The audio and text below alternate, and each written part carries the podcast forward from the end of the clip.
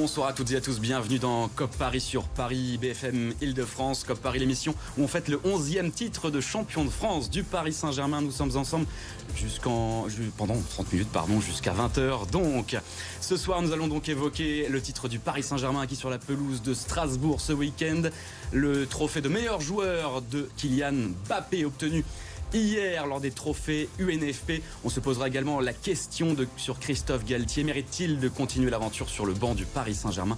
C'est le sondage du jour sur le hashtag COP Paris. Et enfin, à la fin de l'émission, vous en avez l'habitude, les résultats de vos clubs franciliens avec un, un alléchant euh, barrage de top 14 entre le Stade français et le Racing 92. COP Paris, c'est parti.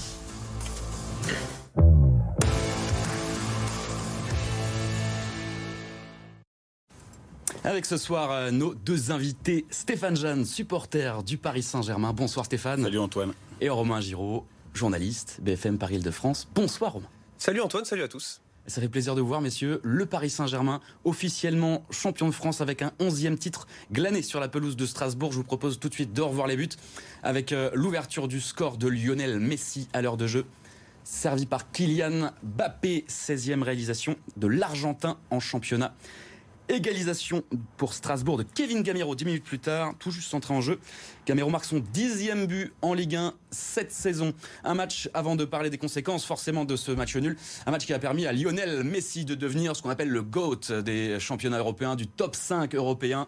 Meilleur buteur donc des 5 championnats européens, 496 buts devant Cristiano Ronaldo.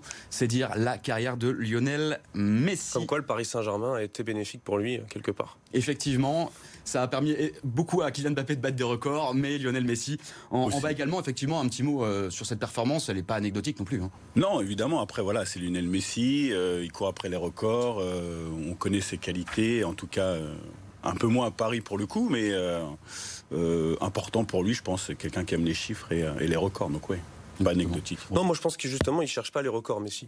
C'est naturel. Quand il met un but, quand il fait une passe décisive, c'est naturel. C'est pas comme Cristiano, alors sans faire de mauvais, qui est obsédé par les records ou Kylian Mbappé, on peut le dire.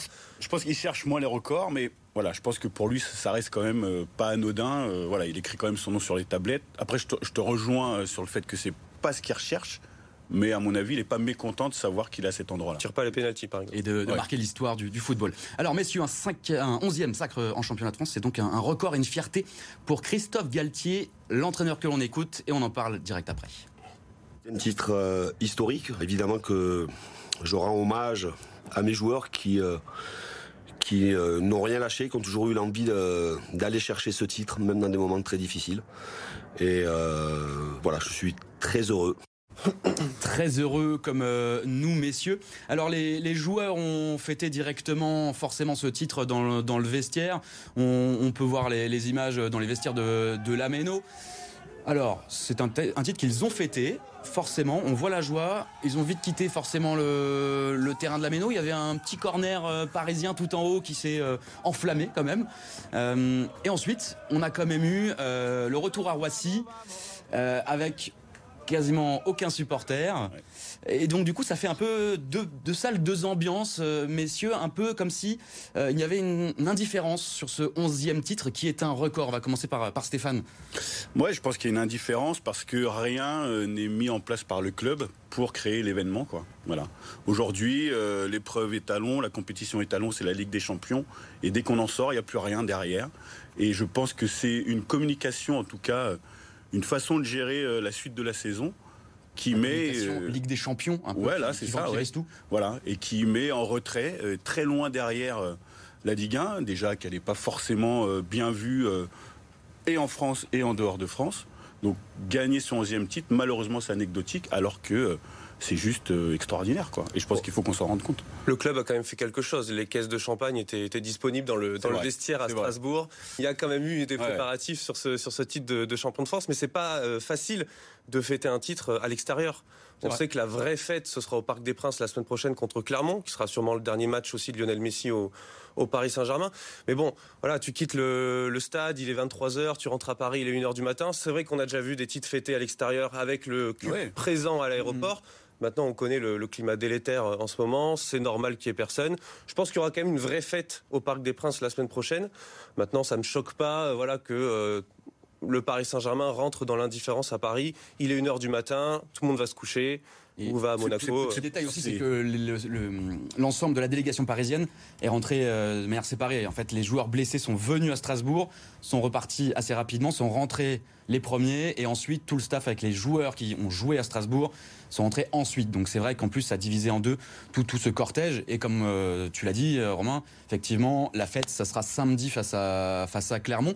Euh, D'ailleurs, on, va, on va regarder ce que disait Nasser El euh, concernant ce titre. Forcément très heureux, le, président du Paris Saint-Germain, et qui surtout ben, invite tout le monde à venir faire la fête. Eh bien, samedi prochain au Parc des Princes à l'occasion du match face à Clermont avec les traditionnelles festivités euh, d'après-titre, euh, les feux d'artifice et bien sûr tous les joueurs du Paris Saint-Germain honorés. Alors c'est vrai que euh, ce sera bien sûr Clermont 21h samedi 3 juin, c'est la 38e journée. Tous les matchs se disputeront en même temps. Alors pour prendre du recul effectivement sur cette saison d'un 11e titre gagné peut-être dans l'indifférence, on, regarde toute cette saison parce que finalement on est à la 37e journée. Difficile d'avoir du recul aussi. Ouais, difficile d'avoir du recul. Après, on, l'a dit depuis le mois de septembre, euh, année particulière, Coupe du Monde au mois de novembre. On l'a dit ici sur le plateau euh, à plusieurs reprises. euh, Qu'est-ce qui va se passer au retour de la Coupe du Monde et, effectivement, euh, on a vu que certains joueurs phares, euh, dont Neymar, qui est un vrai gredin, un, un coquin, euh, qui euh, Un coquin. qui c'est un coquin, ouais, euh, qui d'un coup, euh, voilà, a perdu tout son football. Ouais, ce, saison étrange, mais, mais je reviens sur, ce- sur ce que tu disais. Moi, je trouve quand même ça triste que pour un 11e titre, malgré le contexte, il n'y ait pas eu quelque chose qui ait pu être montré par les supporters. En même temps, il y a une rupture aujourd'hui, et je pense rupture légitime, parce qu'on attend beaucoup de cette direction euh, parisienne. Mmh. Euh, je pense que moi, en tant que supporter, j'ai envie qu'on retrouve une identité euh, qu'on a perdue, qu'on veut retrouver. Donc, je trouve ça triste. Voilà, c'est un 11e titre. Je leur dis, hein, c'est- pas anodin. Mais effectivement, la saison est bizarre. Bizarre parce que tu reviens de la Coupe du Monde, tu perds 6 matchs. Et tu dis, euh, c'est pas normal. Il y a un truc. Non, mais c'est vrai qu'il y a une forme de lassitude, parce que le Paris Saint-Germain a été quand même champion de France euh, à nombreuses reprises euh, depuis 10-12 ans, depuis l'arrivée de QSI à Paris. On peut comparer cette hégémonie avec celle de l'Olympique lyonnais dans les années 2000, où on voit vraiment qu'en 2006, 2007, 2007, 2008, je crois, l'année du dernier titre, il y avait quand même encore cette, Ouais. cette ferveur au moment Ça. du, du- du titre. De, de- voilà. Donc c'est vrai que c'est à noter, au Paris Saint-Germain, il y a une forme de lassitude d'année en année qu'on a difficilement, euh, voilà, on a du mal à l'expliquer. Il y a la lassitude et le, et le jeu aussi cette année. Alors, si on accepte, euh, acceptait la, première partie de saison, euh, on parle des résultats nuls, défaites à domicile. Il y en a eu trois euh, Lorient, Rennes, Lyon. Mais c'est surtout aussi une question de, de jeu et d'une équipe qui euh, n'a jamais, enfin pas beaucoup cette saison, cherché à écraser son adversaire tout du long d'une rencontre au Parc des Princes, d'en passer 5-6 régulièrement. C'est aussi ça. hein. Bah, le match contre l'Orient, euh, il y a l'exclusion d'Akimi à la, je sais plus en première mi-temps vers la Ouais, très 20e tôt, minute. 20e minute. Voilà. Ouais. Moi, je me souviens de l'époque Ibrahimovic au Parc des Princes. Le Paris Saint-Germain finissait à 9 des fois. Il remportait le match. Mm, mm. Il remportait le match tellement de cette équipe, elle était, euh, C'est arrivé contre elle était Rennes. ouais, à l'époque, puissante. ouais. Et, et là, on voit qu'il est. Alors, sans, cette- sans cette exclusion, je suis pas sûr que, que ça aurait changé grand chose. Le club, l'équipe était, était assez déstabilisée. Mais quand on fait voilà, le parallèle avec cette époque Ibra, où vraiment à 9, il remporte le match au parc, euh, il y a quand même une sacrée- comparaison euh, contraste, est un peu, un peu difficile pour, euh, pour cette équipe du PSG. Un PSG leader de la première à la 38e euh, journée, c'est quand, même- c'est quand même fort. Mais ça aussi, c'est pas rien. C'est pas Euh, rien, et pourtant ça passe un peu à la trappe. Ça passe à la trappe, ça passe. ina- Moi, je le savais même pas. hein. Je, je l'ai entendu euh, cette semaine. J'ai- j'avais- J'ai réalisé euh, effectivement euh, que c'était le cas. Euh, bon, mais tout semble anodin dès qu'on quitte euh, la Ligue des Champions. C'est euh, indéniable. Euh, voilà, moi, je, je regrette euh, l'époque des années 90 où là, on avait une identité, où là, on créait une histoire. J'ai l'impression que là, on crée rien. Euh, et tu, tu l'as dit, hein, le niveau de jeu. Moi, je parle aussi du niveau de l'état d'esprit. Et comment on redonne goût à la Ligue 1, à l'ensemble de l'effectif qui est là pour certes gagner la Ligue des Champions, mais aussi pour écraser la concurrence au niveau national? Eh bien, c'est notre quotidien, c'est-à-dire que c'est là que ça se joue, c'est là qu'on se construit, c'est là qu'on crée aussi euh, la qualité qu'on doit avoir pour pouvoir bien jouer en Ligue des Champions. Alors oui, notre championnat n'est pas d'un niveau extraordinaire. On a quand même un deuxième aujourd'hui, Lens, qui a 72 points si je ne me trompe pas. Donc au niveau statistique, c'est quand même pas rien. On a eu chaud aux fesses jusqu'à jusqu'à la dernière ou avant-dernière journée. Donc voilà, faut pas non plus qu'on se voit trop beau. je crois qu'on l'est pas actuellement. Donc non, il faut, il faut aller au charbon, quoi. le Paris Saint-Germain avait clairement creusé l'écart au début du eh championnat. On avait le Paris Saint-Germain avait peut-être 10 points d'avance, voire, voire beaucoup plus à un moment donné. on est tombé dans une certaine lassitude. Le Racing Club de Lens est revenu à la charge et on a vu que le Paris Saint-Germain direct euh, sécuriser la première place. Voilà, à chaque fois que le Racing Club de Lens se rapprochait, le Paris Saint-Germain tapait du poing sur la table. Donc c'est vrai que c'est aussi un problème dans ce championnat, c'est qu'il n'y a pas de concurrence vraiment pour le titre de champion de France. Et quand on fait le parallèle avec la Première Ligue ou la Bundesliga ou là le Bayern et City, qui sont des habitués d'être champions de France, euh, champions de, dans leur pays, euh, ont une concurrence jusqu'à la dernière euh, minute, voire avec le Bayern Munich. Pour le Bayern Munich, c'est vrai. Plus. Le, le, Dortmund quand même a mis du temps avant de se retrouver dans une position de peut-être remporter le, championnat. Mais, effectivement, la concurrence est, égale aussi la joie à la fin du championnat avec ces litres de bière déversés sur à chaque début de saison. Voilà, chaque début de saison dans, dans ces championnats-là, il y a 4-5 équipes qui sont favorites pour remporter le titre. En France, ça fait depuis euh, belle lurette, si je peux me permettre, que c'est plus le cas. C'est plus trop le cas. Un favori pour le hum, titre de meilleur buteur, c'est Kylian Mbappé, 28 buts. Euh, cette saison sous la menace d'Alexandre Lacazette, il aura l'occasion eh bien, euh, de conforter sa position samedi face à Clermont. Alexandre Lacazette, qui n'était pas dans les cinq euh, nommés pour le titre de meilleur joueur de euh, cette saison de Ligue 1. Très surprenant. Très surprenant, effectivement. Messieurs, ce que je vous propose, euh, c'est de revenir sur les trophées UNFP après une courte pause. Ne quittez pas, on revient tout de suite dans COP Paris.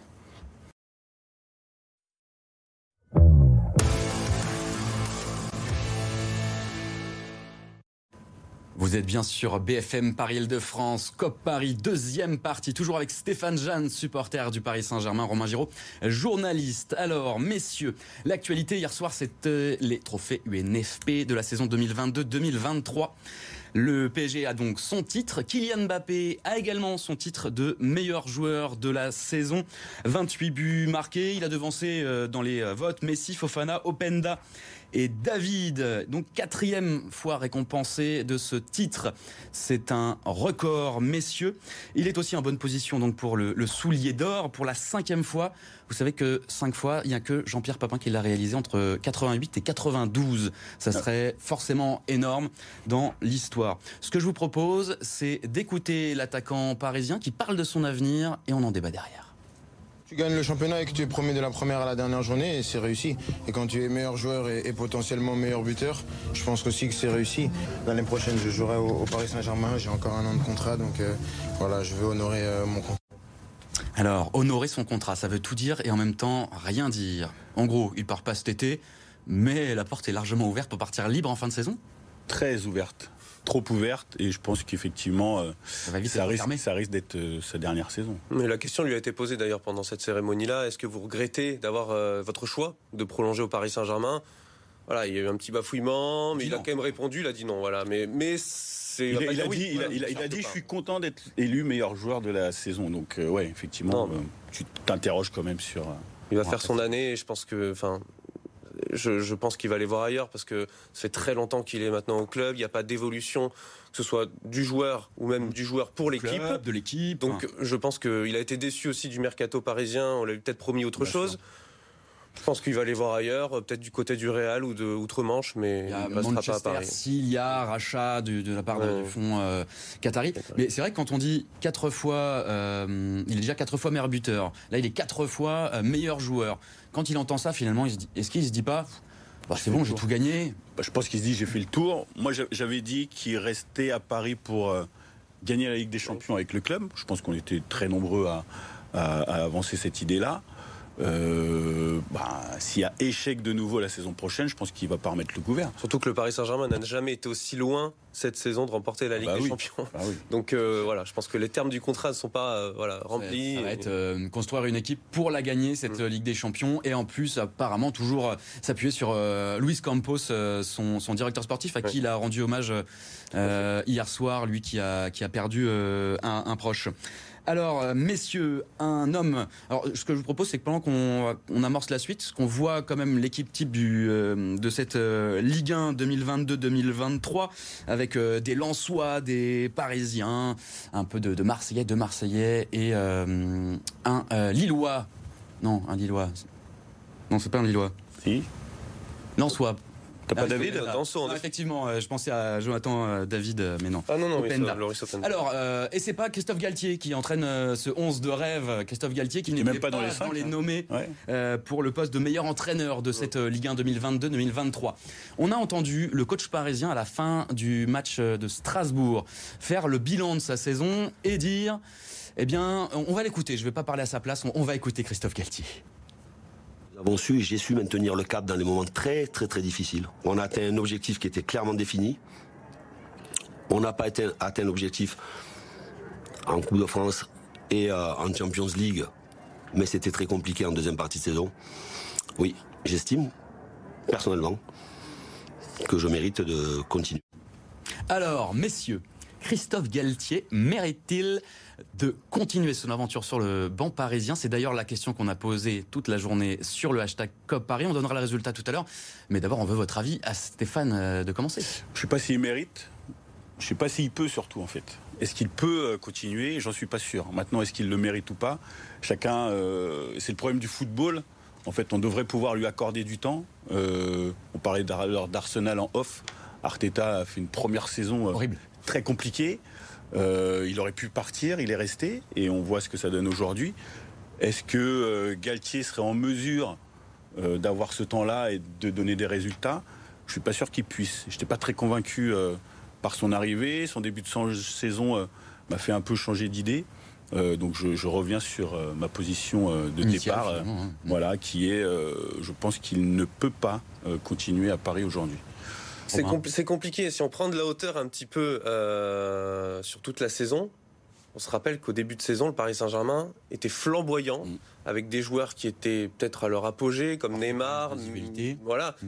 Et, et- et le PSG est resté invaincu jusqu'à la Coupe du Monde. On parlait, le PSG se posait la question sera-t-il invaincu euh, jusqu'à la fin de saison? C'était le grand euh, Le challenge. le voilà. challenge, exactement. Donc si on prend de la hauteur, effectivement, on se dit, bon, il y a eu un avant et un après Coupe du Monde.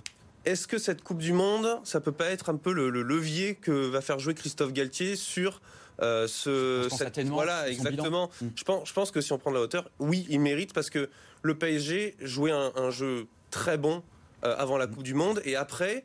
Le club, a- l'équipe a eu un peu la gueule de bois de cette Coupe du Monde et euh, s'est retrouvé à perdre. Première défaite le 1er janvier et ça s'est enchaîné euh, jusqu'à la fin de, de la saison.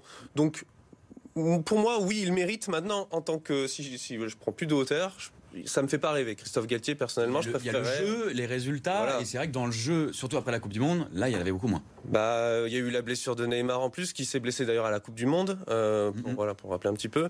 Donc, moi, je pense qu'il il mérite une seconde année, mais voilà, je parle en tant que, que supporter aussi. Il ne, pour moi, ça me fait pas rêver. Non, non, c'est pour ça que je reviens sur la question de mériter au pouvoir. Euh, pour moi, il, il, il peut pas. Tout le monde mérite d'avoir une seconde chance, mais je, crois qu'il a pas sa place. Il n'a pas su euh, activer les leviers après, euh, après la Coupe du Monde pour euh, nous rassurer sur sa capacité à gérer ce groupe-là. Voilà. J'étais persuadé qu'il était en mesure de le faire avant le mois de décembre. Euh, bah, je me suis vite rassis dans mon fauteuil en me disant bah non, je me plante complet. Euh, C'était pas le cas quoi. Non, mais le Paris Saint-Germain a vraiment besoin d'un leader, d'un homme, d'un manager, plus Ah que d'un entraîneur, d'un tacticien. meneur d'hommes. Exactement. Qui sait gérer les égaux. Effectivement, il y a ce débat-là, euh, tacticien ou meneur d'hommes. Certains sont capables d'avoir les deux casquettes. Tourelle l'était, ce ce meneur d'homme, Ouais. c'est- cet homme un peu de poigne. Très tacticien aussi. Exactement, mais il avait aussi ce côté management où il prenait Neymar, voilà, il, prenait. la calinothérapie. un peu. Voilà. Mm. Et Caninothérapie du gredin, c'est ça, tu vois. Cette chose, cette chose qu'on n'a pas retrouvée chez Emery, qui était très dans la tactique, dans la. Et, et loin de ses hommes. Et Exactement. euh, et euh, Pochettino, n'en parlons pas. Et c'est ce qui manque un peu à Christophe Galtier, c'est qu'il voilà, il travaille avec un staff qui est, qui est intelligent, qui est, qui est, voilà, qui est performant, mais il n'a pas ce, cette- ce côté meneur d'homme. Bah, a- on a- je pense que, pour donner un- mon avis personnel, José Mourinho l'a. Et ce serait vraiment pour moi le candidat parfait pour le Paris Saint-Germain la saison prochaine. Moi, je pense que Galtier est arrivé avec quand même cette éthique. Et c'est là que je ne veux pas être euh, d'accord avec Plus toi. meneur d'homme que tacticien, en tout cas. Voilà, exactement. C'est-à-dire que euh, Façade. c'était peut-être, hein, mais en tout cas, il était euh, vendu comme tel. Euh, c'est l'image qu'il a développée, euh, que ce soit Saint-Étienne, à Lille, voire même à Nice, même si ça s'est pas bien terminé. Mais pour moi, il avait ce, ce profil-là et euh, cette euh, caractéristique-là. Donc, euh, Est-ce qu'on s'est trompé Hmm. ou pas? J'en sais rien. Mais le profil type Coupe de France qui peut faire une épopée aussi, sur ouais. une compétition, mais, mais sur un club comme le Paris. Saint-Germain où tu as une Champions League avec un niveau qui est quand même assez beaucoup, beaucoup plus relevé. mais là, je te rejoins. Pour moi, un, un Mourinho pour, euh, pour Romain, Stéphane, euh, qui serait l'entraîneur idéal euh, en cas de départ de euh, franchement, aujourd'hui, je sais pas. On a tout tenté, euh, ou presque. Euh, bah, je dirais pourquoi pas. De façon, euh, Ma foi, pour- pourquoi pas C'est le lycée où je travaille qui va pas être content. Enfin, J'espère. il comprend. Mais euh, On ouais. Tout, tout l'été là-dessus euh, pour, euh, pour savoir euh, ce que va faire Christophe Mais si on regarde tous les entraîneurs qu'a eu le Paris Saint-Germain depuis l'arrivée de l'ère euh, Qatari, euh, il n'y a eu qu'un seul entraîneur vraiment à la hauteur, on va dire, sur le type CV. C'est Carlo Ancelotti qui a Ouais. remporté la Ligue des. Champions. Après, Laurent Blanc, il s'est beaucoup fait aider par, euh, par Ibrahimovic, donc il a, il, a, il a beaucoup gagné. Mais les autres, c'était des entraîneurs très peu connus. Et on n'a pas laissé des paris. Ancelotti. Les gars, on fera une autre émission hein, pour Exactement. parler du Ah bah oui. futur coach peut-être du Paris Saint-Germain. En tout cas, euh, on posait la question sur le hashtag COP Paris. Christophe Galtier mérite-t-il de continuer son aventure sur le banc parisien? Eh bien, euh, sans surprise, non à 80%, oui à 20%. Voilà Ah ouais. pour le résultat de ce sondage. Rapidement, on va parler de l'Omnisport. Les toutes euh, informations concernant le Paris Saint-Germain et concernant Sergio Rico. Hier, euh, le gardien numéro 2 du Paris Saint-Germain était victime du chute de cheval dans la région de Séville, toujours dans un état jugé grave par le, mé- le personnel médical. Euh, Carlos Soler lui a rendu visite euh, aujourd'hui. On en saura plus demain. Quant à son état, l'hôpital de Séville là-dessus. Enfin, vous noterez la victoire, messieurs, des U19 parisiens hier en demi-finale du championnat national face à l'OM dans le classique des U19. Mené un but à zéro, les Titi parisiens ont renversé la vapeur grâce à un doublé du jeune Ousni. Les Titi parisiens affronteront Nantes en finale dimanche. Voilà le deuxième but de Ousni. Pas mal. Et puisqu'il n'y a pas que le PSG dans la vie, voici le résumé de vos matchs et de vos clubs euh, franciliens du week-end. À commencer bien sûr par le futur barrage du top 14 entre le Stade français Paris et le Racing 92. Ça vous est concocté par Roxane Lakouchka. Déjà qualifié pour les phases finales de top 14, le Racing devait l'emporter à Clermont-Ferrand pour espérer jouer leur barrage à domicile. Mais malgré un bon début de match qui leur permettait de mener 17-5 à la demi-heure de jeu et trois essais inscrits, les Racingmen ont fini par s'incliner 32-25 au stade Marcel Michelin. Leur défaite couplée à la victoire du Loup les font redescendre à la cinquième place. Les Franciliens iront donc défier leur ennemi voisin en barrage, le stade français. Le Stade français qui a aussi perdu ce dimanche soir dans un match après disputé face à une équipe rochelaise largement remaniée. Nadir Mekdoud a marqué le seul essai parisien de la rencontre. Les hommes de Gonzalo Quesada ont finalement perdu 14 à 10. Ils empochent le bonus défensif qui leur permet de terminer quatrième au classement. Les Parisiens donnent donc rendez-vous au Racing à Jambouin samedi à 14h pour un derby en guise de barrage. Dans le match 1 des demi-finales de Betclic Elite, Boulogne-Levallois fait tomber l'Asvel, triple champion en titre. Emmené par Victor Wembanyam à hauteur de 19 points et 14 rebonds, les Métropolitanes se sont imposés 75-69 et prennent un léger avantage sur les Villeurbanais, privés de Nantes de De Colo. Pour le match de mardi à 20h30, les Mets quitteront leur salle de Marcel Cerdan et donneront rendez-vous à leurs fans à Bercy. À Roland Garros, Benoît Paire échoue de justesse dans le premier tour face au Britannique Cameron Norrie. Invité par l'organisateur, le Français a mené 2-7 à 1 contre le joueur tête de série numéro 14. Avec un public acquis à sa cause et malgré un break d'avance dans la dernière manche, Benoît Paire a fini par s'incliner en 5-7, 7-5, 4-6, 3-6, 6-1, 6-3.